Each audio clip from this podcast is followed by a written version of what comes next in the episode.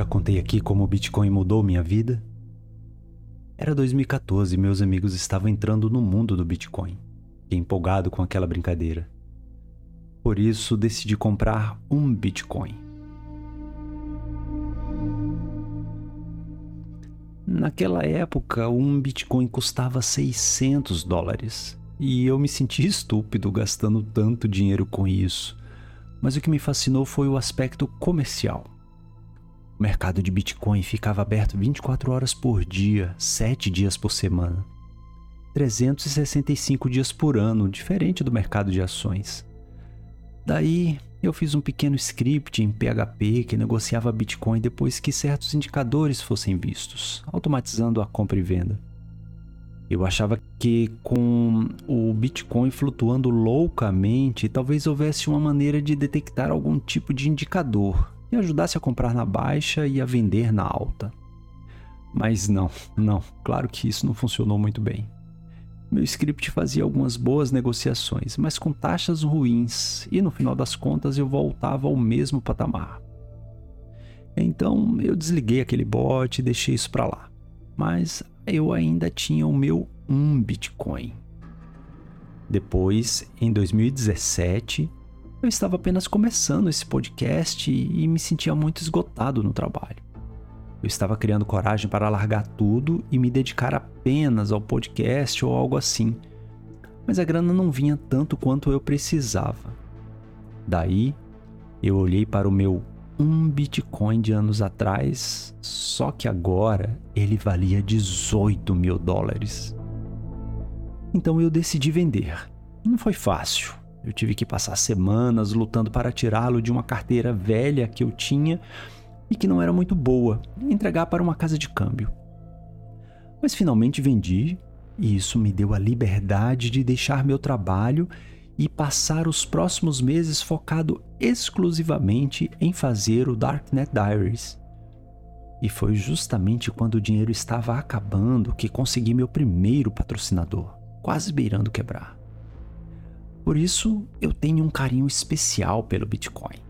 E agora, você sabe que se não fosse pelo Bitcoin, talvez esse programa não estivesse aqui.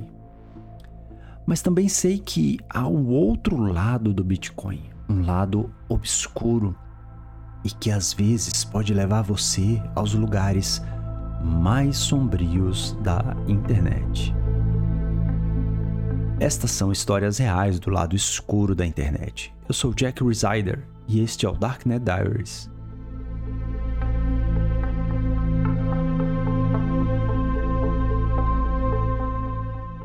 E neste episódio eu recebo novamente o Andy Greenberg. Meu som tá ok? Tá, tá, tá beleza. Vamos nessa. E essa é a terceira vez do Andy no programa. Mas se você não se lembra, foi ele quem escreveu o livro Sandworm, que fala sobre a Rússia atacando a Ucrânia com o malware NotPetya e outras coisas. Andy também é um escritor sênior na Wired. É, eu falo sobre segurança cibernética, hacking, vigilância e essas coisas. E agora eu escrevi um novo livro chamado Traces in the Dark: The Global Hunt for the Crime Lords of Cryptocurrency. Em tradução livre, Rastreadores na Dark Web A caça aos chefões das criptomoedas. Uau, é um título maneiro. Rastreadores na Dark Web, bem louco. Então, como você se envolveu nesse livro ou nessa história? Conta pra gente.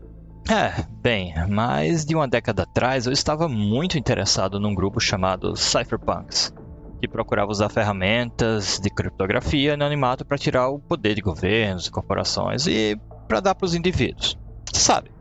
Cypherpunks eram tipo aqueles libertários radicais, a maioria deles pelo menos. E esse movimento deu impulso a coisas como VPNs, a Redditor e o Wikileaks, e eu tava meio obcecado por esse grupo e por escrever um livro sobre eles em 2010 e 2011. Na primavera de 2011, na verdade, foi quando me deparei com esse novo fenômeno cypherpunk, que era o Bitcoin. E em 2011 mal sabíamos que tipo de revolução o Bitcoin seria. O Bitcoin é uma moeda digital. E antes que você comece a me dizer que Bitcoin é uma farsa e não tem valor, O papel moeda que você tem em sua carteira também não tem. É apenas um pedaço de papel. Nós apenas nos convencemos que o dinheiro tem algum valor, mas no fundo sabemos que é apenas um pedaço de papel. Uma ilusão, na verdade. Além disso, o dinheiro está sendo substituído pelo dinheiro digital. As pessoas usam cartões de crédito ou até mesmo seus telefones para pagar tudo agora. E se você pensar bem, agora o dinheiro é basicamente apenas um registro num banco de dados em algum lugar qualquer do mundo. E tudo bem, porque faz sentido mesmo usar dinheiro digital em nosso mundo digital. Sim, eu sei que o Bitcoin não tem um valor real, mas assim como o dinheiro, as pessoas concordam com a mentira de que tem. Basta um número suficiente de pessoas acreditar nele e o Bitcoin se torna valioso. O dinheiro é algo estranho mesmo, mas o grande lance do Bitcoin é ser uma moeda digital anônima, ou pelo menos deveria ser. Assim como não há conexão entre as cédulas em sua carteira e sua identidade, também não há um nome em uma carteira de Bitcoin. Bem, isso era verdade até que os governos começaram a regulamentar as transações. Para comprar ou vender Bitcoin, agora você precisa mostrar identificação para uma casa de câmbio, a exchange. E se você mantiver seu Bitcoin ali nela, então sim, há uma conexão direta entre sua carteira e seu nome. Mas essa conexão não é visível para qualquer um. Só a exchange tem essa identificação e sabe qual carteira é sua. Mas as exchanges nos Estados Unidos precisam obedecer às leis dos Estados Unidos. Isso permite que as autoridades emitam intimações para obter detalhes sobre quem possui uma carteira.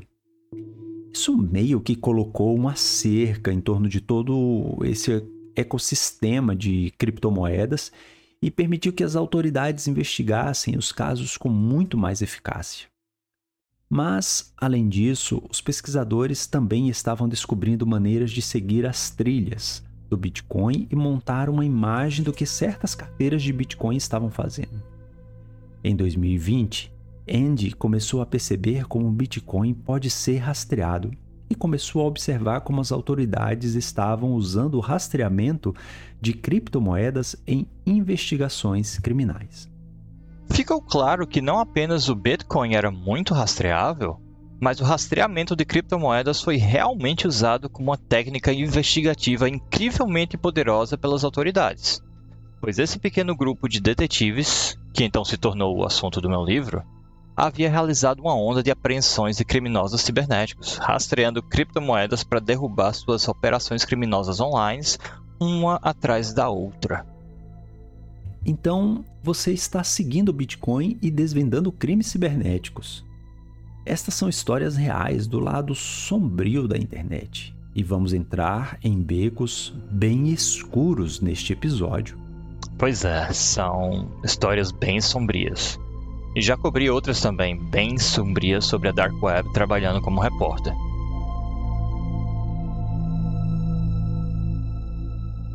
Eu preciso fazer um alerta agora. Este é o episódio mais sombrio que já fiz. Essa é uma daquelas histórias que eu sabia que teria que cobrir em algum momento, mas nunca quis porque é horrível colocar minha mente nesse assunto e ficar pensando sobre isso. Vamos falar aqui sobre abuso de menores. E parte do que vamos contar vai ser um verdadeiro soco no estômago quando você ouvir. Não vamos descrever graficamente nenhum abuso infantil aqui, mas quero que você esteja avisado. Este episódio é classificado como inapropriado para menores de 18 anos e recomendo discernimento para você, ouvinte. Ok? Então vamos lá. Andy, o que é o Welcome to Video? Welcome to Video era um mercado da Dark Web, basicamente para vídeos de abuso sexual infantil. Costumávamos chamar isso de pornografia infantil, mas acho que agora é muito melhor usar o termo materiais de abuso sexual infantil ou vídeos de exploração infantil, porque na verdade é violência sexual praticada contra crianças. Para acessar os vídeos do Welcome to Video, você tinha duas opções. Uma, pagando pelo acesso, e a única forma de pagar era usando o Bitcoin. Ou dois, fazendo o upload de alguns vídeos você mesmo. Esse material de abuso sexual infantil é chamado pela sigla em inglês CSAM. Lógico que você espera que, se um site como esse aparecesse, a polícia imediatamente deveria invadir e derrubar, certo? Bem, isso não acontece na prática. Ele foi lançado e as pessoas começaram a usar o site, e já havia centenas de usuários nos primeiros dias. Mas, mesmo com tantos usuários, a polícia e as autoridades não tinham ideia de que esse site existia, e muito menos investigavam. A primeira agência que eu conheço que estava analisando o Welcome to Video foi a NCA, a Agência Nacional do Crime do Reino Unido. Eles descobriram um caso, e agora nos jogando diretamente no fundo desse mundo sombrio, um caso muito terrível de um cara chamado Matthew Fowler, que era um acadêmico da Cambridge e tinha vida dupla. Ele tinha uma vida secreta muito maligna. Digo, se posso dizer que alguma coisa é má, esse cara era muito.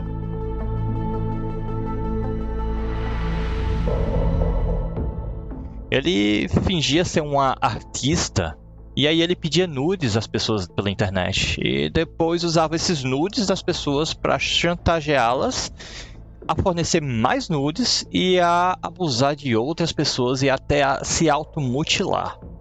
Caramba, eu ouço muito sobre isso. Cerca de uma vez por mês, um ouvinte meu, geralmente um cara, me conta a história de que encontrou uma mulher online, começaram a conversar. Parecia estar indo numa direção romântica a mulher pede uma nude, o cara manda. Imediatamente a pessoa tenta extorquir o cara, dizendo que vai mandar para todos os amigos dele a menos que ele pague. Normalmente algo como 500 dólares, mas varia de acordo com quanto eles acham que podem ganhar do cara. Duas dicas para você ouvinte que se encontre nessa situação. Primeiro, não envie nudes para pessoas online assim. Em segundo lugar, se você estiver passando por esse tipo de problema, tenha em mente que é uma questão legal. Entre em contato com a polícia, você está sendo extorquido. Não é algo em que um podcaster como eu possa ajudá-lo. Esse cara, o Matthew Fowler, fez isso com nada menos do que 50 pessoas. Pelo menos três delas tentaram suicídio. Lamento já nos jogar nas partes mais horríveis dessa história, mas esse é o direcionamento que a história toma.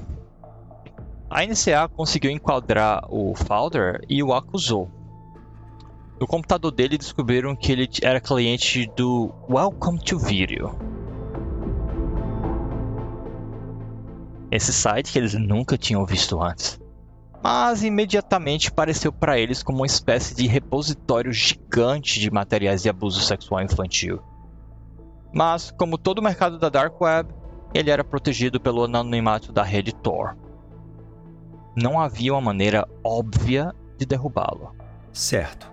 Welcome to Video estava na Dark Web usando a rede Tor. Aqui as coisas são anônimas por design, tanto os usuários quanto os sites, ou pelo menos assim tentam ser. Na internet normal, quando você vê uma URL, pode pesquisar quem é o proprietário dessa URL, fazer uma rota de rastreamento do IP do site e ver onde esse servidor está hospedado no mundo, ou pelo menos qual é o provedor de internet que está fornecendo o link. Mas na rede Tor, na Dark Web, tudo isso é oculto. Por exemplo, quando você deseja criar um site na rede Tor, primeiro gera a chave privada, que lhe dará um endereço público. E esse endereço público é sua URL. Se você tiver a chave privada, você é o proprietário do site. Se não, não é seu. Não há como descobrir quem é o proprietário ou ver onde ele está hospedado. Tudo está escondido. Então a NCA viu esse site terrível mas não conseguia descobrir uma maneira clara de localizar seu administrador ou derrubá-lo. Essa é a ideia, obviamente, da Dark Web. E infelizmente há muitos casos, e todos os agentes especializados em casos de exploração infantil com que já conversei pareciam estar sobrecarregados. É simplesmente terrível.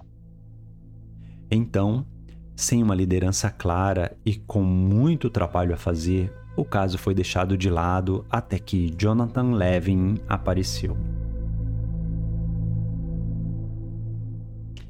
Esse cara começou uma empresa chamada Chain Analysis, que é uma mistura das palavras blockchain e analysis. Veja bem, toda transação Bitcoin que acontece é pública. Todo mundo pode ver, e é isso que é a blockchain. Um livro público que mostra todas as transações desde o surgimento do Bitcoin. A Chain Analysis era como arqueólogos vasculhando a blockchain, examinando os dados e fazendo coisas como criar um perfil de certas carteiras de Bitcoin e descobrir maneiras de rastrear o dinheiro. Mas também descobrir que o Bitcoin pode não ser tão anônimo no final das contas. Quero dizer o seguinte: considere o seguinte cenário. Digamos que você deu um Bitcoin para seu amigo, que lhe pediu emprestado. E ele promete pagar de volta em uma semana. Mas três semanas se passaram e ele não pagou. Então você pergunta para ele e ele responde: E eu não tenho como pagar agora. Bem, você pode simplesmente dar uma olhada para a blockchain para ver a movimentação dele. Então, você olha para onde enviou esse dinheiro, que provavelmente é a carteira dele, certo? Daí você vê que ele não apenas pediu dinheiro emprestado para você, mas quatro outras pessoas também lhe enviaram a mesma quantia. Talvez esses sejam seus amigos ou os amigos dele. Então você olha para ver quanto Bitcoin está na carteira dele agora. E não há nenhum. Então, para onde foi? Bem, a blockchain conta tudo. Você pode olhar e ver que todo o dinheiro foi para a carteira de algum cassino online, por exemplo. Esse é o tipo de investigação que você pode fazer na blockchain, mas é preciso uma certa habilidade e o tipo certo de olhos para poder ver como as coisas se movem e o que está acontecendo. Foi isso que a Chain Analysis começou a fazer: observar a blockchain, tentando descobrir o que estava acontecendo lá eles logo perceberam que as autoridades também estavam muito interessadas na atividade de certas carteiras. Então, a Chain Analysis começou a trabalhar com as autoridades para encontrar maneiras de obter informações sobre certas carteiras Bitcoin. Eles criaram uma ferramenta para facilitar ainda mais, chamada Reactor. Se você colocar um endereço Bitcoin no Reactor, ele mostrará um mapa de todas as carteiras com as quais essa carteira interagiu. Em seguida, começará a agrupar essas carteiras em grupos de interesses comuns. Ele detecta certas técnicas de lavagem de dinheiro também. Ele consegue mostrar onde o Bitcoin começou e onde acabou. Por exemplo, o Reactor pode mostrar que uma pessoa comprou algum Bitcoin na Coinbase, depois o transferiu para outra carteira e depois sacou na Binance, o que até então não é nada demais para descobrir por conta própria. Mas a Chain Analysis faz a investigação da blockchain de maneira muito mais fácil. Por isso, as autoridades do mundo todo começaram a comprar essa ferramenta para ajudá-los em investigações criminais. Jonathan Levin era cofundador da empresa e, por volta de julho de 2017, ele estava apenas visitando um agente da NCA, apenas fazendo uma média no cliente. E o agente contou para ele sobre esse novo site que estava no radar. Eles tinham alguns endereços de criptomoedas do Welcome to Video que tinham retirado do computador de Matthew Fowler, eu acredito. Então, Jonathan Levin sugeriu colocar um desses endereços no Reactor, essa ferramenta de rastreamento de criptomoedas que a Chainalysis vende. Então, eles se reuniram em torno de um cubículo e o agente deu o endereço Bitcoin do computador de Folder, que ele usou para comprar o acesso ao Welcome to Video. Levin colocou o endereço no Reactor e uma explosão de nós e linhas foi aparecendo por toda a tela, mostrando de imediato o tamanho da operação. O conceito é simples. Quando Folder se tornou membro pagante do Welcome to Video, a carteira para a qual ele enviou o dinheiro deve ser a dona do site, certo? Se for esse o caso, quais outras carteiras também enviaram dinheiro para o proprietário do Welcome to Video? O gráfico na frente deles mostrava centenas de carteiras enviando dinheiro para este site. Levin e esse agente da NCA ficaram meio chocados. Eles podiam ver todo o agrupamento de todos os endereços do Welcome to Video, ou pelo menos uma espécie de esboço deles. Essa foi apenas uma análise inicial de toda essa rede de pagamentos. Eles podiam ver pessoas comprando bitcoins em exchanges, inclusive nos Estados Unidos da América, e pagando muitas vezes diretamente nos endereços Welcome to Video. Ou às vezes por meio de alguns hubs em endereços diferentes na blockchain, mas você ainda podia conseguir o dinheiro até lá. Assim, eles conseguiam ver os fluxos de dinheiro saindo do Welcome to Video e entrando em apenas algumas exchanges, duas na Coreia e uma na China. Parecia que muitos usuários do site não tinham tomado nenhuma providência para ofuscar ou ocultar sua trilha de Bitcoin.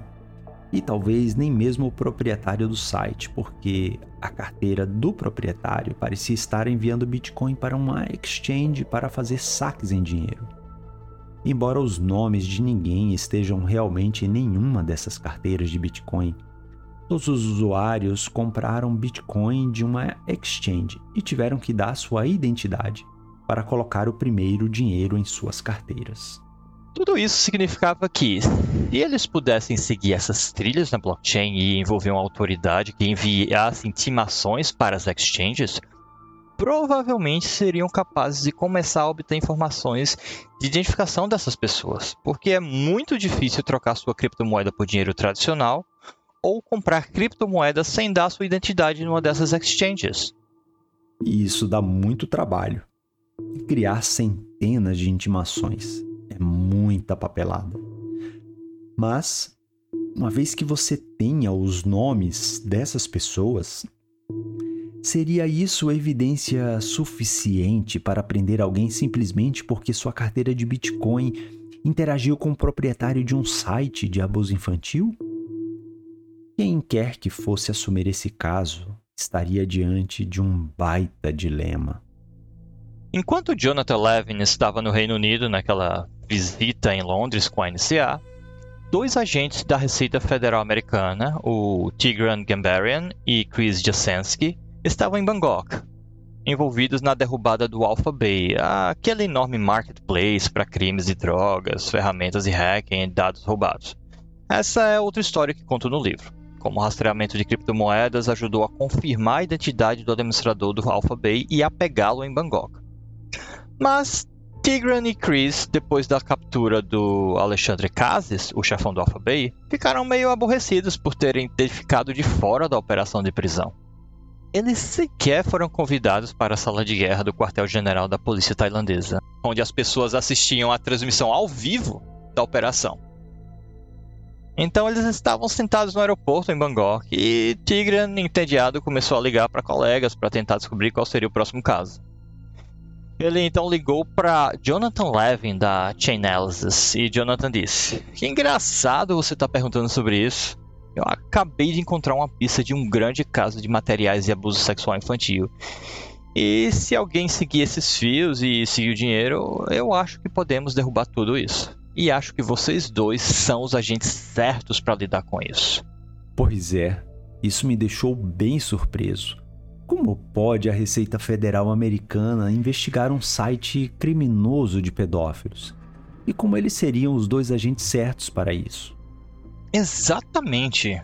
Mas foi assim. E isso é parte do que há de tão estranho nesse caso e o que o tornou tão interessante de ouvir sobre os agentes e promotores que participaram. Tigran Chris e Zia, o Zia Farouk, o promotor federal que liderou o caso em Washington DC, nenhum deles jamais havia feito qualquer caso de exploração infantil antes. Eles eram investigadores financeiros. Eles haviam atuado em casos de lavagem de dinheiro. Zia Farouk tinha feito casos de segurança nacional, onde eles seguiam dinheiro para encontrar pessoas vendendo armas para a Coreia do Norte e coisas assim. O trabalho de Tigran e Chris era seguir o dinheiro e Tigran provavelmente era o melhor rastreador de criptomoedas da Receita Federal. Mas nenhum deles jamais havia lidado com abuso infantil antes. E isso era estranho nesse caso. Era uma investigação financeira, mas uma investigação financeira para encontrar e desmantelar uma rede de abuso infantil. O que é realmente raro, porque, como eu disse, a maioria desses mercados de abuso infantil da Dark Web não tem nenhuma forma de pagamento e nem usa criptomoedas. Mas Zia Farouk, esse promotor que assumiu o caso, disse: Não importa. Vamos seguir o dinheiro, sabemos como fazer isso. Temos uma pista fantástica aqui, vamos rastrear bitcoins para derrubar toda essa rede. Então, os dois investigadores criminais da Receita Federal assumiram um caso para derrubar o Welcome to Video.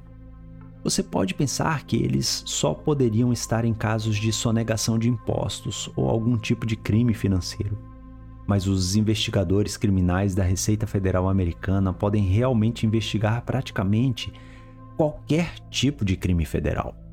Por exemplo, em 2021, 72% de seus casos foram relacionados a impostos, mas 11% foram relacionados a narcóticos.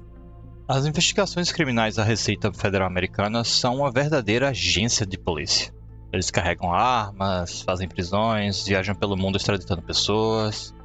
Na verdade, a equipe de investigação criminal da Receita Federal Americana tem até duas unidades de crimes cibernéticos. Então, o caso do Welcome to Video foi aberto. Mas por onde começar? Bem, como em qualquer caso, você deve conhecer a situação e saber exatamente o que está acontecendo no site. Os dois agentes abriram o navegador Tor e navegaram até o site na Dark Web Welcome to Video. Você não pode acessar nada a menos que faça uma assinatura. Então eles se inscreveram apenas com uma conta gratuita e foram recebidos com uma caixa de pesquisa com erros ortográficos. Eles estavam completamente despreparados para o caso. Como eu disse, eles nunca tinham lidado com um caso de abuso sexual infantil antes.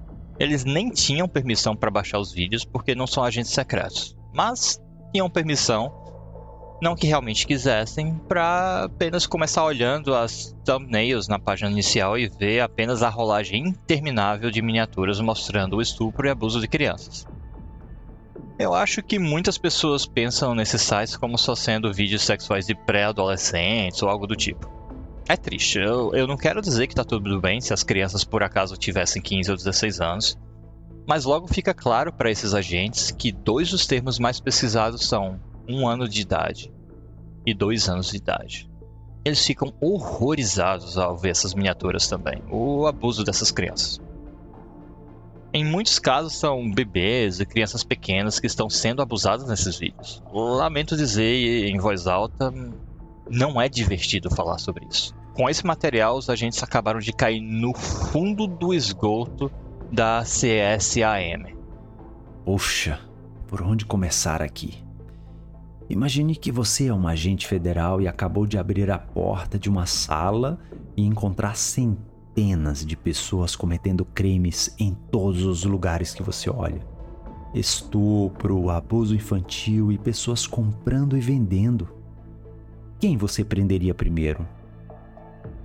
Os crimes reais que estavam acontecendo são tanto o abuso direto quanto o registro do abuso de crianças por pessoas ao redor do mundo. São crimes muito sérios e, de fato, há vidas de crianças em jogo, não só no centro dessa rede, mas ao longo de todas as suas bordas. Essa é a parte mais muito, muito mais complicada de resolver. Eles viram as carteiras de Bitcoin para as quais todos esses usuários estavam enviando dinheiro. Provavelmente era do proprietário ou administrador do site. Então, eles emitiram uma intimação para a exchange na qual o proprietário do site estava fazendo saques. Eles também puderam ver que não seria suficiente ir a um computador no centro dessa rede e derrubar esse mercado. Eles teriam que encontrar os usuários reais do site, e isso é centenas de vezes mais complicado. Então, usando o reactor da Chain Analysis, eles estavam tentando obter informações sobre os usuários do site. A teoria deles era que se eles conhecessem a carteira de Bitcoin do Welcome to Video, quais carteiras estão enviando dinheiro para esta carteira e são membros pagantes do site? Então, eles rastrearam dinheiro. Se a carteira A fosse a proprietária do site e a carteira B enviasse dinheiro para ela, de onde a carteira B conseguiria esse dinheiro? De uma exchange de Bitcoin. Então, mais algumas intimações foram emitidas para exchanges que eles achavam que poderiam ligar a usuários do site. Mas não apenas isso. Tigran, muito cedo, começou a vasculhar o site em busca de outros erros de segurança que pudessem ter sido cometidos em sua codificação e que pudessem revelar algo. É difícil de acreditar, mas eu acredito que ele apenas clicou com o botão direito no, do mouse no site e clicou em exibir código-fonte e, surpreendentemente, começou a ver todos os endereços IP das miniaturas usadas na página inicial. Uau! Isso foi um grande vacilo do dono do site. O site estava na rede Tor, na Darknet, e quando um site está na rede Tor, seus endereços IP ficam ocultos. Você não tem absolutamente nenhuma ideia de onde no mundo esse site está hospedado. Esse é o objetivo da rede Tor. Mas quando a gente examinou o código no site, as imagens em miniatura não estavam ocultas. Elas não estavam na rede Tor, mas estavam hospedadas em servidores na velha e aberta internet. Essa pista os levaria diretamente à porta da frente de onde o site estava hospedado. Ele imediatamente traçou uma rota de rastreamento e viu que essas imagens foram originadas de um computador na Coreia do Sul, em um endereço de IP residencial. Então, surpreendentemente, todas essas imagens em miniatura pareciam estar em um único computador na casa de alguém na Coreia. Ele caiu na gargalhada porque não conseguia acreditar no erro idiota que isso era. Logo, a intimação para a carteira do administrador do site teve resposta e eles investigaram, esperando que isso revelasse quem era o dono do Welcome to Video. Bom, a primeira coisa que eles puderam ver e eles viram isso antes mesmo de receberem os resultados da intimação, foi que não havia como tirar o dinheiro do Welcome to Video. Uma vez que você pagou, depositou dinheiro no Welcome to Video, fez uma assinatura, não tinha como você retirar. E também não era como no site Silk Road, onde as pessoas vendiam coisas como um marketplace. No Welcome to Video, só os donos faziam venda.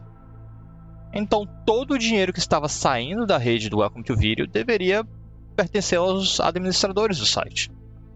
Eles perceberam isso imediatamente. Então rastrearam o dinheiro para essas duas exchanges na Coreia e uma na China e começaram a obter os resultados das intimações para elas. Acho que um pouco disso também passou por um exchange nos Estados Unidos e eles conseguiram essa resposta primeiro.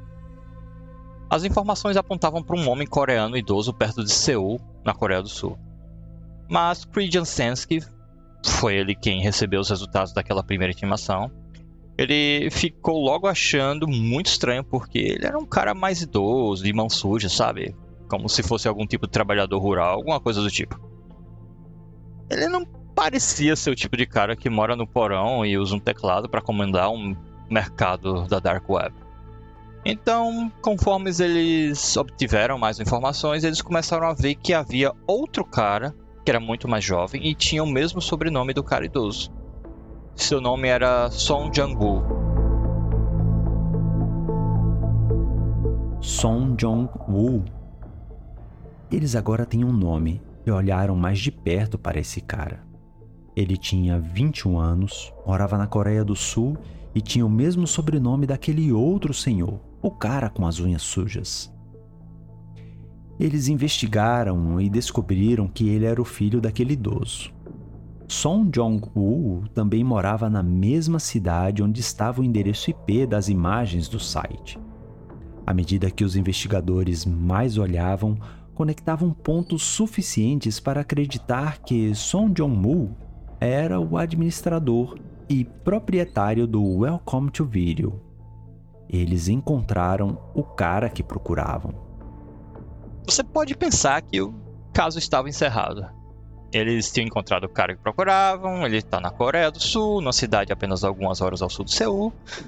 Mas então eles começaram a obter resultados de todas as outras intimações, dos resultados do site, como os que faziam upload de conteúdo e os que baixavam vídeos e dos abusadores de crianças, ou seja, as pessoas que criavam esses vídeos.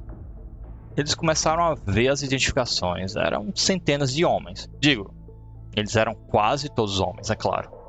Tinha um vice-diretor de uma escola secundária na Geórgia e um agente federal da Homeland Security, a agência de segurança dos Estados Unidos. A Receita Federal tinha feito uma parceria com a Homeland Security porque eles não tinham mão de obra suficiente para fazer essa investigação massiva.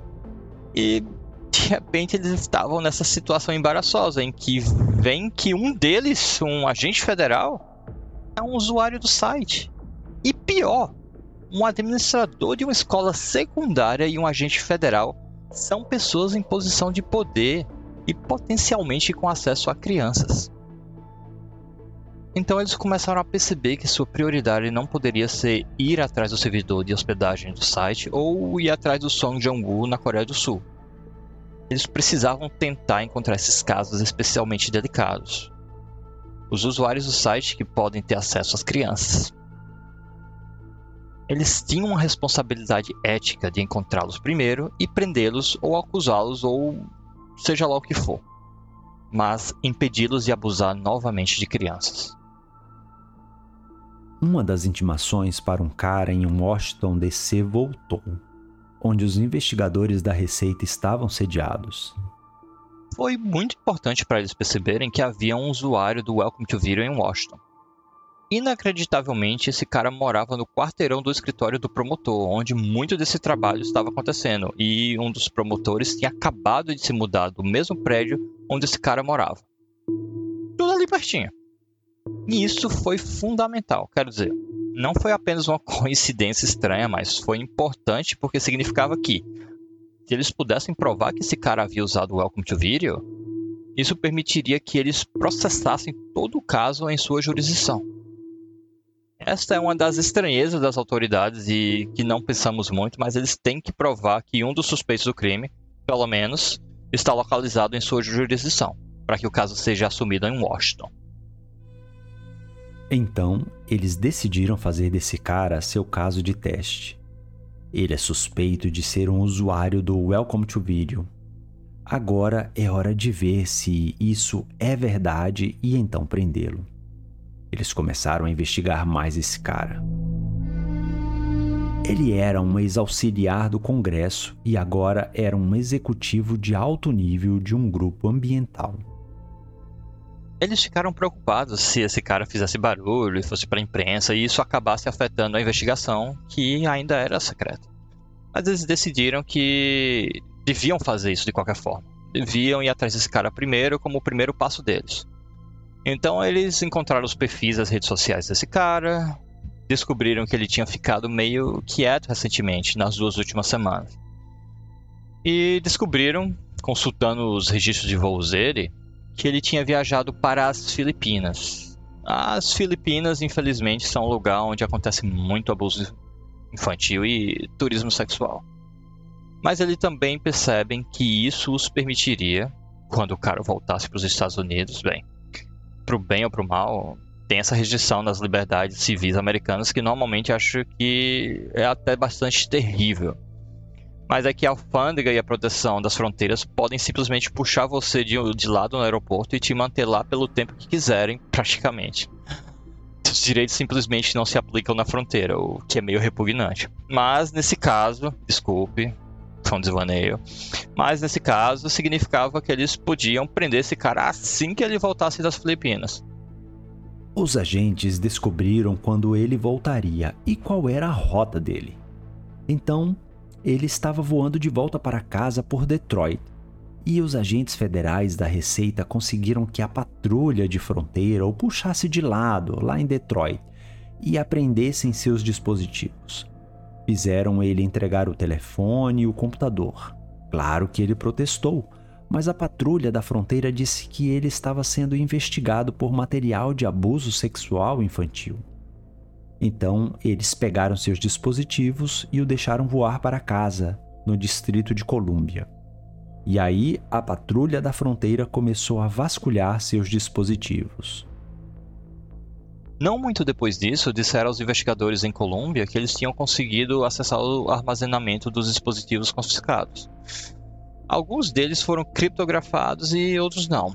Eles encontraram vídeos de abuso sexual infantil, vídeos reais gravados sorrateiramente de adultos fazendo sexo também. Então eles sabiam que esse caso de teste tinha dado positivo. No dia seguinte, uma reviravolta bizarra no caso. Uma das promotoras envolvidas na investigação Welcome to Video recebeu um e-mail da administração de seu antigo prédio. Ela não morava mais lá, mas ainda estava na lista de mala direta. Dizia que tragicamente, alguém tinha se matado do prédio e pulado, acho que do 11 andar, e que o corpo estava na calçada e, portanto, o estacionamento estava fechado. Esse foi um e-mail bizarro de se receber, mas ela imediatamente percebeu que era aquele mesmo suspeito. E Chris Jansensky e Tigran Gambarian dirigiram até o prédio imediatamente e conversaram com a gerência e descobriram que sim, era o mesmo sujeito. Esse era o cara deles, e ele tinha acabado de cometer suicídio. Chris, Jansensky e Tigran foram ao apartamento dele, como se faz em um caso desses, para procurar evidências, e eles puderam ver a mancha de umidade na calçada 11 andares abaixo, olhando da varanda. Eles podiam ver a pizza meio comida na mesa. Eu acho que o fato do cara ter se matado deixou claro para eles a gravidade do que estavam fazendo. Que o impacto humano desse caso seria enorme que a vida das pessoas realmente estava em jogo, e não apenas crianças, mas que era um cenário de vida ou morte. Quero dizer, acho isso mais impactante de certa forma do que derrubar um mercado de drogas da Dark Web ou uma conspiração de hackers ou algo do tipo. Esse é um crime em que, em muitos casos, a condenação é pior do que a morte. Acho que isso expressa o trauma que eles já haviam experimentado ao investigar esse caso e que eles ainda não tinham nenhuma simpatia pelo sujeito. Acho que os investigadores em parte pensaram: só precisamos nos concentrar nas vítimas aqui. Existem vítimas reais que precisamos realmente ajudar nesse caso. Mas eles também ficaram cara a cara, a essa altura, com horas desses vídeos. O Chris Jansensky acabou sendo designado para assistir os vídeos para poder escrever a declaração de quaisquer documentos que eles apresentassem. Então, Dessa forma, a la laranja mecânica, ele foi forçado a assistir horas e horas de estupro infantil e depois disso, acho que ele teve muita pouca simpatia pelo réu. E seu pensamento imediato foi bem: há um caso a menos em que tenho que fazer toda a papelada. Tenho mais centenas desses caras para perseguir, então, melhor ainda, vamos nessa. É, e isso está ficando bem pesado. Acho que vamos fazer uma pequena pausa aqui. Volto logo.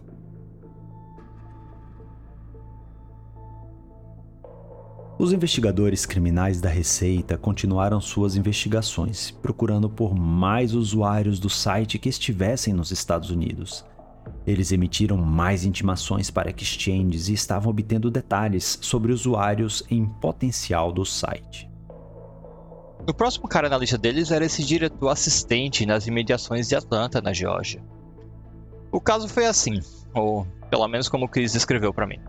Foi o próprio Chris quem voou para Geórgia e com os agentes da segurança interna de lá, ele bateu na porta desse cara. Executou um mandato de busca, invadiu a casa e confiscaram todos os computadores dele. Mas esse cara tinha família e eles tinham que separar os filhos, colocar eles num quarto, pegar a esposa, colocar em outro, interrogá-la. Eles questionaram esse homem, que era administrador de uma escola, em outra sala, e como Chris era quem liderava a ação, mas não quem interrogava, ficou meio que deslocado nas ações e no centro de toda essa tempestade. Esse foi o momento em que ele se tocou. Pensou no suicídio anterior e que tudo isso significava para a vida das pessoas. Que eles estavam essencialmente destruindo a vida desse cara, fazendo isso com ele na frente da família dele. Ele teve esse momento em que pensou, tipo, eu realmente espero que esse rastreamento de criptomoedas funcione e que a gente está pegando as pessoas certas. E isso porque, lembre-se, a única evidência que eles tinham dessas pessoas era que eles enviaram Bitcoin para o dono do site. É muito louco simplesmente começar a invadir as casas das pessoas só porque elas enviaram dinheiro para outra carteira de Bitcoin. Seria isso realmente evidência suficiente? E se outra pessoa roubou a carteira daquele cara e foi ela quem enviou esse dinheiro? E se o cara na Coreia do Sul tivesse alguns negócios paralelos e estivesse vendendo algum design de página da web, totalmente normal ou algo assim, e ele apenas estivesse usando a mesma carteira de Bitcoin para os dois serviços? Seria muito ruim para os investigadores colocar uma família inteira nessa situação se ele não fosse realmente um pedófilo. Mas, para eles, valeu a pena correr esse risco. Aquele cara foi levado para o interrogatório, admitiu eventualmente tocar de forma inadequada em crianças em sua escola e acabou sendo acusado de agressão sexual. Não apenas por possuir material de abuso sexual infantil, mas por agressão sexual mesmo. Eles estavam certos de que esse era um cara de alta prioridade. Eles só seguiram os pagamentos em criptomoedas do sujeito e realmente identificaram um abusador de crianças. Bem, pelo menos foi o que os agentes e promotores disseram ao Andy sobre esse cara. Eu sei que ele perdeu o emprego por causa disso e estava enfrentando inúmeras acusações criminais. O importante foi que, em poucas horas, esse momento de dúvida que Chris Jansensky tinha foi dissipado. Eles sabiam que esse cara era mais um teste que deu positivo. A blockchain não mentiu. Eles mais uma vez identificaram um caso real de exploração sexual de crianças apenas por meio de rastreamento de criptomoedas. Por isso, os agentes e promotores continuaram vasculhando tudo o que acontecia no Welcome to Video. O site ainda estava online e havia uma função de chat no site, como uma espécie de discussão em tempo real. Eles começaram a perceber que uma dessas mensagens que apareciam periodicamente, algumas pareciam ser tipo um administrador de helpdesk. Tipo, se você tiver um problema, me mande um e-mail que eu posso te ajudar. Esse tipo de coisa. Então eles começaram a se perguntar: e esse cara era um moderador ou, quem sabe, o, o administrador mesmo? Seria outro criador do Welcome to Video que eles precisavam rastrear? Esse é Song Jong-woo, o cara da Coreia, ou será que é outra pessoa? Então, Chris Jansensky, o empresário do software que trabalhavam com os agentes, seu nome era Aaron Bice. Eles tentaram descobrir quem era esse sujeito com base no endereço de e-mail. Eles fizeram um trabalho investigativo incrível. O e-mail estava associado a um serviço de e-mail protegido pelo Tor. Então, isso não ajudou muito mas eles conseguiram encontrar um endereço de e-mail semelhante usado como usuário de uma exchange popular de Bitcoin chamada BTCE. Ela tinha sido fechada pelas autoridades dos Estados Unidos por causa da lavagem de dinheiro que estava acontecendo por lá, o que significava que as autoridades tinham todos os logs e dados dela. E um endereço de e-mail muito semelhante estava nesses registros. O usuário fez login na exchange 10 vezes para acessar seus bitcoins lá. Mas essa exchange não tinha informações do usuário além do endereço IP do qual ele fez login. Assim, os investigadores analisaram os endereços IP que se conectaram a essa conta a e cada IP que pesquisavam se ligava a um serviço de VPN. Esse foi um beco sem saída para eles, mas o último IP que eles procuraram veio de um endereço residencial nos Estados Unidos e não de uma VPN, uma boa falha do usuário. Eles rastrearam a rota daquele último endereço IP e descobriram que estava no Texas, claramente não era São João Parecia bem improvável até que alguém no Texas estivesse trabalhando com São João Os investigadores conseguiram obter mais informações sobre quem era essa pessoa e, por fim, conseguiram obter o nome e o endereço dela. O problema é que descobriram que era um agente da fronteira, outro agente federal. Ele trabalhava numa cidade do Texas, perto da fronteira. Um agente federal da fronteira. Quando uma pessoa em posição de autoridade está cometendo crimes como esse, é bem pior porque ela está abusando do poder e confiança que lhe foram dados. Então agora eles tinham na mira esse cara que estava enviando mensagens estranhas no Welcome to Video, que parecia ser uma espécie de moderador, funcionário do helpdesk do site, algo do tipo. Eles também verificaram a conta dele no Welcome to Video e viram que ele fez upload de vídeos reais de abuso sexual infantil e ao formarem a imagem de quem era essa pessoa, também descobriram que ele arrecadava dinheiro no serviço GoFundMe para adotar uma filha. E era a filha de sua parceira, sua própria enteada.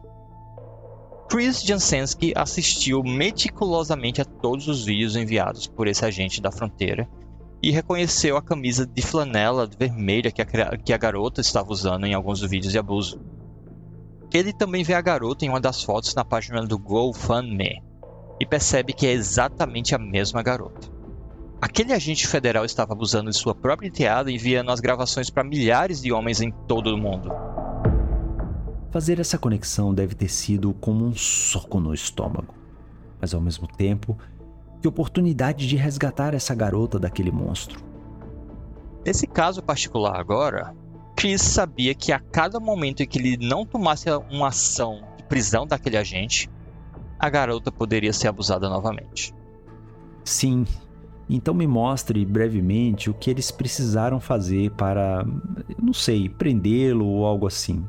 Eles precisam ligar para a polícia local, precisam ligar para outro assistente, tipo, é, eu não acho que a receita vá aparecer lá sozinha, certo?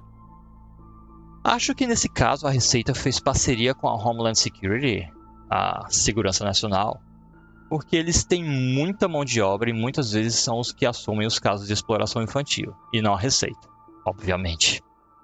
Como eles estavam prendendo alguém que fazia parte da patrulha de fronteira, que faz parte do Departamento de Serviços Humanos, a Homeland Security também teve que trazer o FBI e a polícia local, se bem me lembro, várias autoridades que estavam lá para garantir que não houvesse conflito de interesse ou algo do tipo. Chris Jansensky também voou por Texas e, com os agentes da Homeland Security, pararam esse agente da fronteira no caminho do trabalho para casa. Levaram-no para um hotel e o interrogaram então, enquanto Chris seguia para casa dele. Ele encontrou exatamente a sala onde tinha filmado o abuso da enteada ele reconheceu claramente pelos vídeos. Para ele, foi como se tivesse caído da tela do seu computador diretamente em uma cena real de um filme de terror. E você tem que agir rápido para conseguir o mandado. Um mandado de busca para vasculhar a casa de alguém. Exato. Por apenas 10 dias após a resposta da intimação até que Chris fizesse essa prisão. Ele mal foi para casa ou viu sua família durante esse tempo acho que se tornou tão real para ele que ele ficou assombrado pela noção de que cada segundo em que não trabalhasse no caso seria uma chance da vítima sofrer outro estupro. Olha, desculpe dizer essas coisas em voz alta, mas essa é a verdade. Toda a equipe, mas especialmente o Chris, correu muito para prender esse cara e separar logo a garota dele. Ela foi levada para um lugar seguro. Eles levaram com eles na operação alguém que tinha experiência em falar com crianças vítimas e puderam perguntar para ela sobre o abuso e, e ela confirmou. Cara, pensar nas vítimas aqui é realmente outro soco no estômago para mim. Essa criança sofreu muito trauma e pode levar uma vida inteira para ela se curar de tudo isso. Os abusadores fazem de tudo para manter tudo isso em segredo, como ameaçar a criança, manipulá-la, incluir na cabeça dela coisas como: não, isso não aconteceu, você está apenas sonhando. Eles conseguiram provar, sim, que esse cara era mesmo um abusador direto de crianças e abusador de sua própria enteada. Bem, essas são as alegações feitas pelos agentes e promotores do caso, mas esse cara ainda não tinha sido condenado por nada. Depois de interrogá-lo, eles descobriram que ele não tinha ligação com a administração ou moderação do site. Na verdade, ele estava apenas fazendo o phishing das pessoas no Welcome to Video. pedindo ser um moderador e depois roubando as credenciais para fazer login e consumir o conteúdo sem pagar por isso. Por mais mesquinho que isso pareça, ele estava apenas explorando os outros exploradores e tentando obter acesso a mais vídeos sem pagar por eles. Quando os agentes descobriram isso, foi uma grande decepção, porque eles pensaram que talvez tivessem encontrado outro chefão, ou moderador, pelo menos. E ele não era nada disso. Ele era apenas uma das centenas de homens que estavam usando o site. Enquanto Chris estava voando de volta para o distrito da Colômbia, ficou pensando que ele tinha prendido esse cara, mas também que os vídeos deles ainda estavam no Welcome to Video e sendo assistido por toda uma multidão de milhares de outros homens. Então, eles decidiram que o site já estava online por muito tempo e precisava ser derrubado. Eles provaram que seu caso é muito grave e quanto mais tempo demorassem, mais abuso continuaria acontecendo. Então, os investigadores decidiram que era hora de ir para a Coreia do Sul e prender o administrador do site, o Song Jong-woo. Só que eles precisavam da polícia coreana para realizar a prisão. A Agência de Polícia Nacional Coreana, chamada KNPA, eles não podem simplesmente voar para a Coreia e começar a prender pessoas. Tinham que extraditá-lo da Coreia do Sul. E isso é muito difícil, aqui parece. A Coreia do Sul, eu meio que aprendi por conta das minhas reportagens sobre o caso, não é o local mais fácil de se obter cooperação internacional. Felizmente, Zia Farouk, o promotor federal nesse caso, havia conduzido o caso na Coreia do Sul e tinha contatos com a KNPA. Ele cuidou de um caso em que rastrearam pessoas que vendiam armas para o governo norte-coreano, um trabalho conjunto com os sul-coreanos. Ele e um agente da Homeland Security tinham esses contatos lá e facilitou toda a cooperação da KNPA montaram a vigilância do Song Jong-woo para onde ele ia e vinha e seguia cada passo dele entrando e saindo do seu apartamento e algumas horas ao sul de Seul. Então, em fevereiro de 2018, Chris Jansenski e alguns promotores do caso voaram para Seul e se prepararam para derrubar o site com a cooperação da KNPA.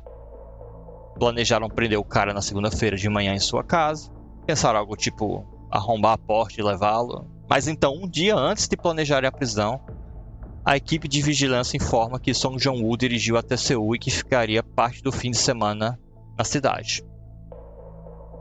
A KNPA fez um plano de última hora para vigiar o trajeto e estarem prontos na porta na frente da casa de Seul, porque eles não queriam dar margem para ele destruir qualquer evidência.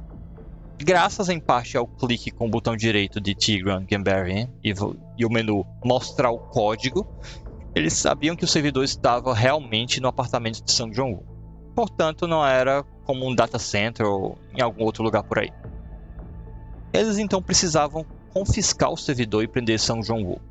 Eles traçaram um plano simples e bem organizado, mas tudo ali, de última hora. Chris Jansensky, os americanos e os coreanos dirigiram juntos em uma caravana, montaram uma vigília no estacionamento do prédio. E já passava muito da meia-noite e chovia torrencialmente. Chris Jansensky estava com um resfriado terrível levou até um travesseiro com ele para deitar um pouco no carro durante a vigilância. Os americanos não tinham permissão para realizar a prisão, então são os coreanos que seguem São Jong-woo até o apartamento enquanto quando ele finalmente chega. Um agente coreano que eles chamam de Smiley, na verdade eu nem sei o nome real dele, né? mas eles chamavam ele de Smiley porque ele nunca sorria, ele era uma figura muito intimidadora. O Smiley entra no elevador ao lado de São Jong-woo e sobe junto com ele. Quando ele sai do elevador e caminha para o apartamento, eles o prendem e revistam a residência. Eles perguntam a São Jong-woo se podiam deixar os americanos participar da busca. A maneira como esse tratado de assistência jurídica mútua entre os Estados Unidos e Coreia funciona é, é curioso, porque a vítima deve dar permissão para qualquer americano se envolver na busca. E é claro que São Jong-woo disse que não. Então Chris Jansensky só pôde assistir a busca pelo telefone de alguém pelo FaceTime, enquanto ele fica sentado no carro no estacionamento debaixo da chuva. De repente, alguém aponta o vídeo da transmissão ao vivo para uma máquina tipo torre de mesa, de baixa qualidade. Estava no chão do quarto São João. era só uma máquina de mesa antiga, com um lado aberto, que você conseguia ver que há vários discos rígidos nela. Song Jong-woo ia adicionando os discos à medida que cada um se enchia de terabytes de vídeos de abuso sexual infantil. Aquele era o servidor Welcome to Video. Chris não conseguia nem acreditar. Ele ficou meio chocado e foi até quase decepcionante para ele. Eles pegaram o cara e encontraram esse servidor no centro de toda essa rede global incrivelmente malévola e era apenas esse computador cacareco no chão do quarto.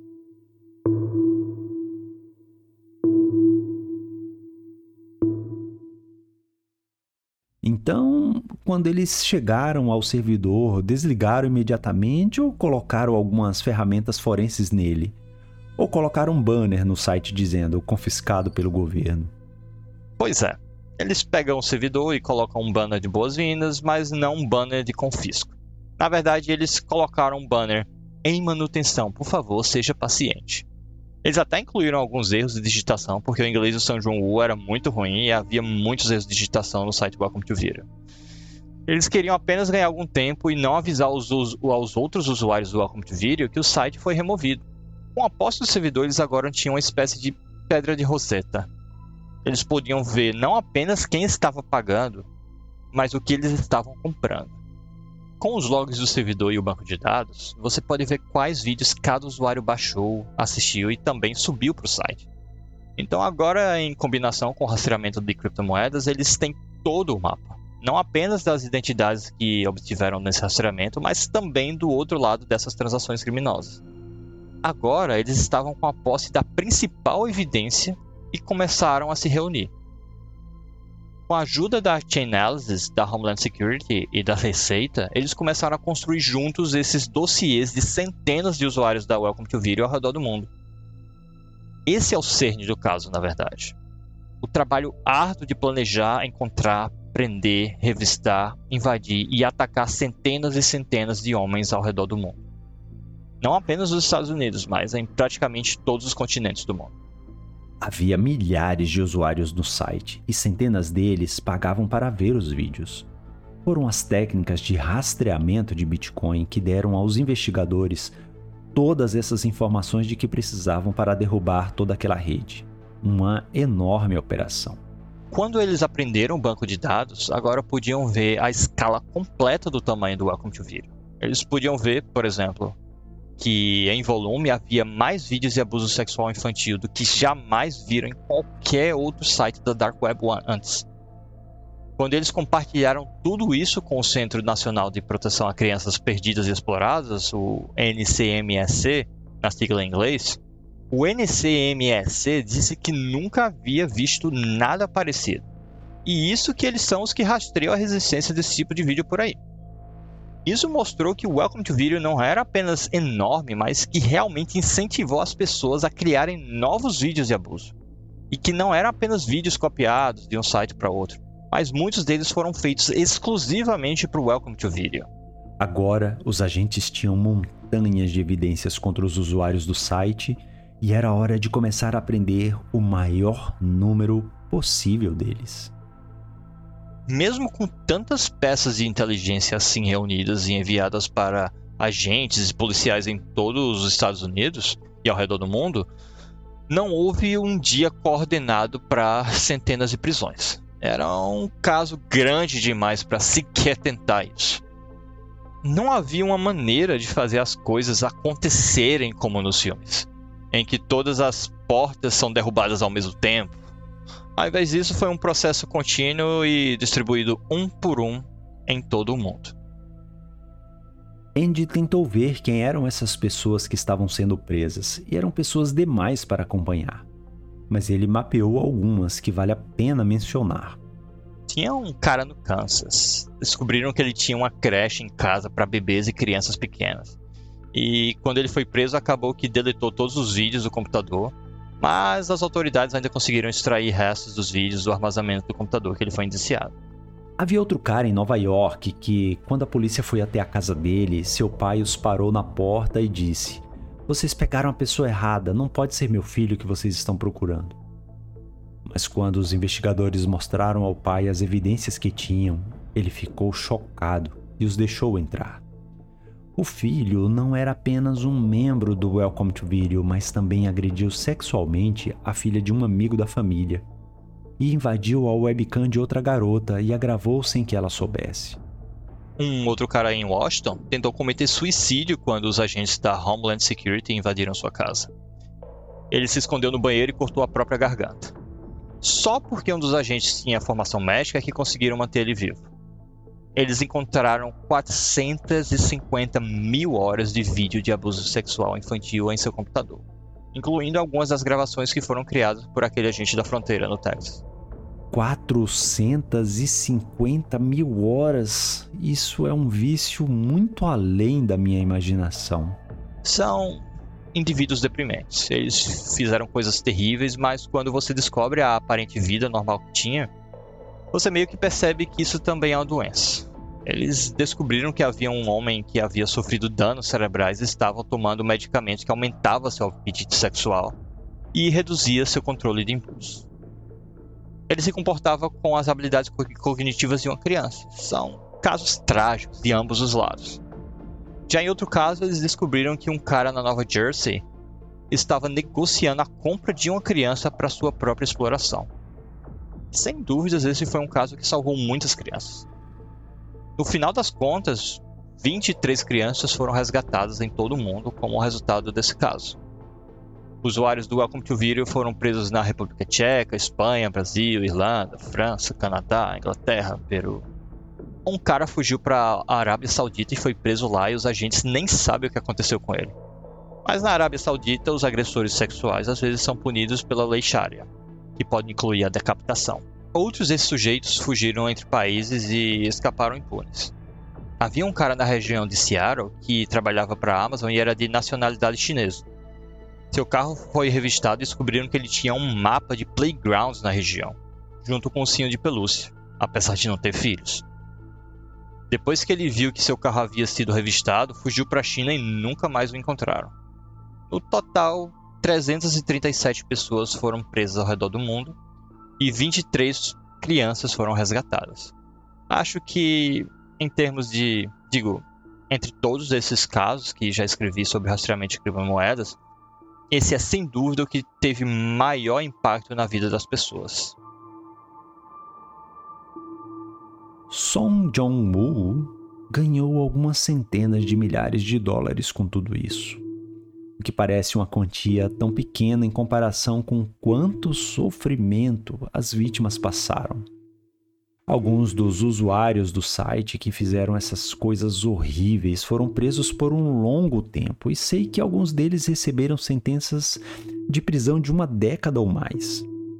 Mas eram apenas os usuários. E o que o administrador, o Song Jong-woo, recebeu como punição? A coisa mais chocante é que Song Jong-woo saiu em menos de dois anos. O quê? Como assim? Eu ainda estou meio surpreso com isso, mas parece que as leis de abuso sexual infantil na Coreia do Sul são muito mal escritas e o juiz negou a extradição dele. Ainda não entendo muito bem disso, mas acho que é uma desconexão cultural em que a Coreia do Sul, historicamente, não leva esse tipo de crime muito a sério. Mas vale a pena notar que, quando São Jang-woo foi condenado a 18 meses de prisão, apenas 18 meses de prisão por esse crime horrível, quero dizer, por administrar essa rede de crimes horríveis, houve um grande alvoroço na Coreia do Sul e as pessoas protestaram. Houve uma petição assinada por 400 mil pessoas para impedir que o juiz do caso fosse considerado para um cargo na Suprema Corte. E houve uma proposta de legislação para corrigir essas leis e criar sentenças mais duras e mudar o tratado de extradição. Então, acho que os sul-coreanos estão muitos deles estão perplexos e infelizes com isso tanto quanto os americanos. Outra história que li diz que depois que ele saiu da prisão, o Song Jong-woo estava enfrentando extradição para os Estados Unidos. Mas seu pai o processou apenas porque se você estiver enfrentando um processo na Coreia do Sul, você não pode ser extraditado. Então, isso era uma maneira de mantê-lo na Coreia do Sul e inocentá-lo da extradição o que significa que, presumivelmente, ele está livre lá pela Coreia do Sul ainda. E isso é o fim de tudo. Sung Jong-woo está fora e desapareceu completamente da internet, da vida pública de qualquer maneira que eu possa ver. Eu não consegui achá-lo. Quando comecei a ler o livro de Andy, fiquei com a impressão de que o Bitcoin e as criptomoedas são privadas e anônimas, a menos que você cometa um erro na sua OPSEC, nos seus procedimentos de segurança, e acabe se expondo. Mas depois de ler o livro, estou percebendo o quão extremamente cuidadoso você precisa ser para permanecer privado com sua criptomoeda. Ele fala em detalhes no livro sobre isso, mas vamos separar algumas coisas. Local bitcoins é quando você pode comprar bitcoins de outra pessoa diretamente e não por meio de uma exchange. Bem, aquela pessoa de quem você comprou o bitcoin provavelmente usou um exchange. E há histórias sobre como as autoridades intimaram exchanges para descobrir quem era essa pessoa de quem você comprou o bitcoin podendo relacionar a algum crime. Ou que tal misturar serviços ou usar um Tumblr, um misturador de transações de Bitcoin? Bem, vez por outra eles são derrubados ou apreendidos pelos federais, e esse Tumblr pode conter um livro de registro inteiro e perfeitamente preservado de tudo que entrou e saiu, desmascarando efetivamente todos os seus usuários. Há até rumores de que certos governos sabem como burlar alguns dos recursos de segurança das carteiras Monero, que deveriam ser privadas por design.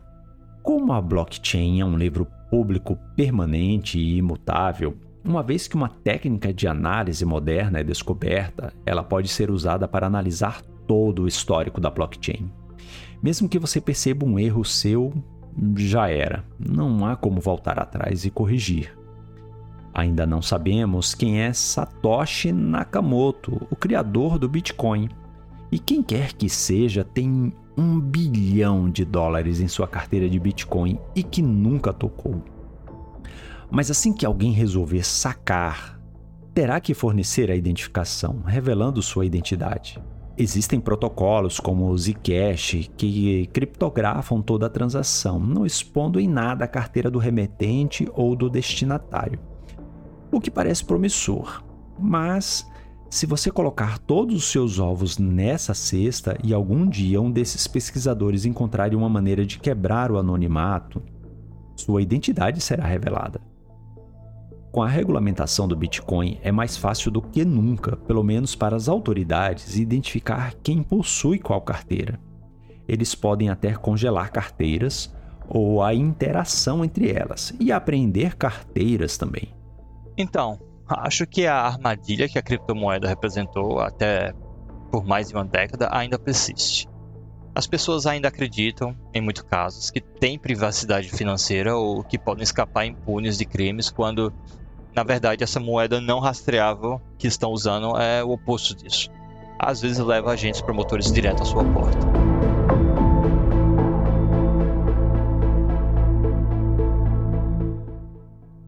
Grande obrigado ao Andy Greenberg por vir ao programa e nos contar essa história.